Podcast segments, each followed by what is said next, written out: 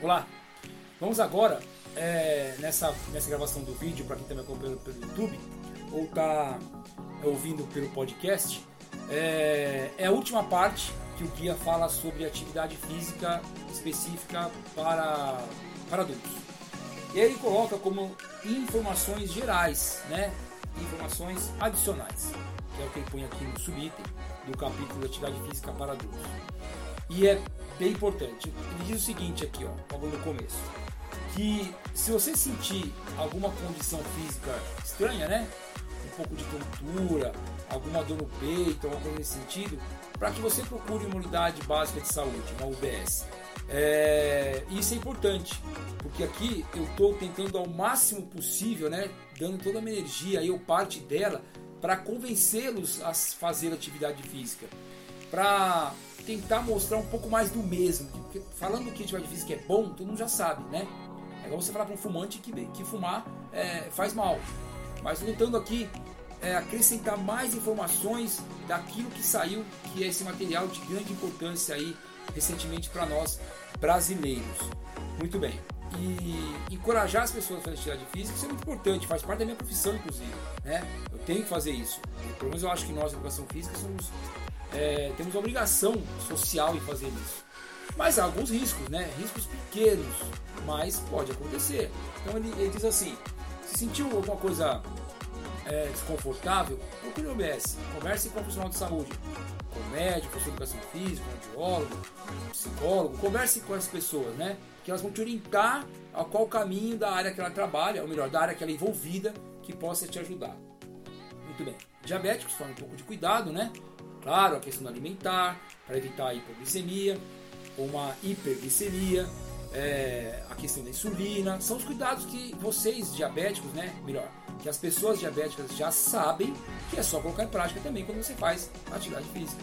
Não há necessidade de você ter grandes preocupações porque fazer, precisar fazer atividade física. É ficar atento com isso, né?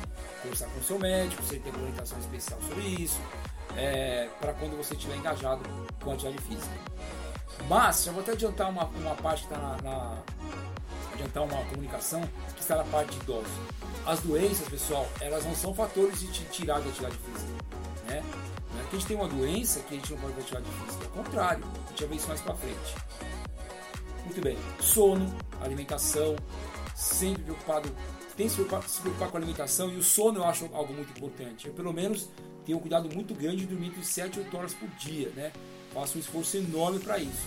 O sono, ele é revigorador, né? Ele reequilibra o nosso corpo. E às vezes a gente fica cansado, mal-humorado, dispostos, né? Ficamos com uma indisposição enorme, não temos energia para fazer nada. Não é só porque está com preocupação, é porque está descansando. E o nosso corpo, pessoal, ele é muito, muito, muito inteligente, sabe, né? Todo mundo sabe disso. É, quando ele percebe que não tem energia, ele não quer fazer nada, né? Ele dificulta as nossas ações físicas, psicológicas também. Então, o sono é muito importante, o descanso.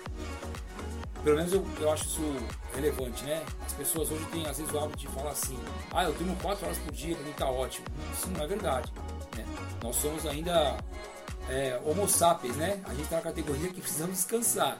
A gente não teve uma mutação aí para virar um, uma espécie que não precisa dormir. Nós precisamos de sono, sim.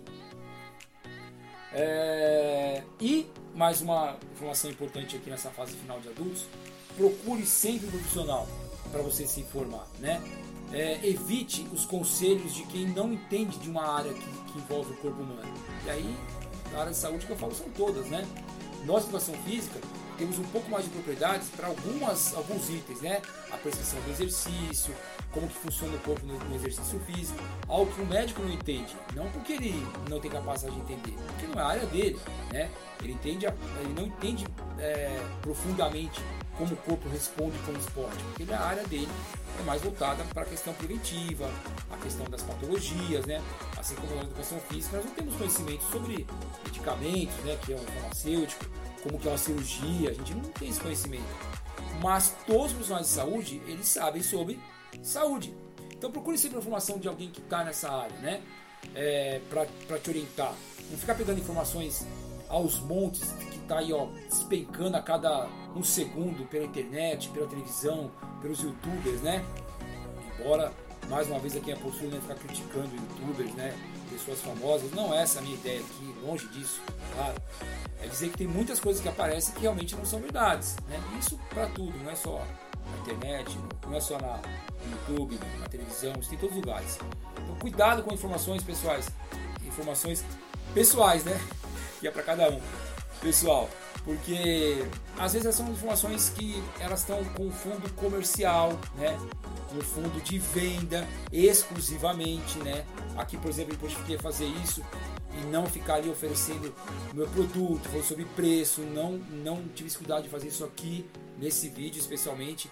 Eu faço materiais específicos para isso da minha empresa, mas aqui nesse momento não é, não é ideia. É realmente ajudar as pessoas a promover saúde. E fique à vontade de colocar seu comentário, perguntar sua dúvida eu vou responder sim, tá bom? Pode colocar por aí, mandar pelo WhatsApp nosso, da empresa. Eu teria uma alegria muito grande em responder a sua dúvida, tá bom? Fechamos a parte de, de adultos. E a última parte que eu vou lidar com esse guia é a próxima, que é uma faixa etária que eu tenho um carinho muito grande.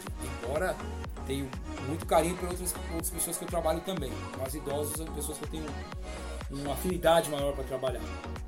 Que é a próxima etapa. Até mais. Abraços.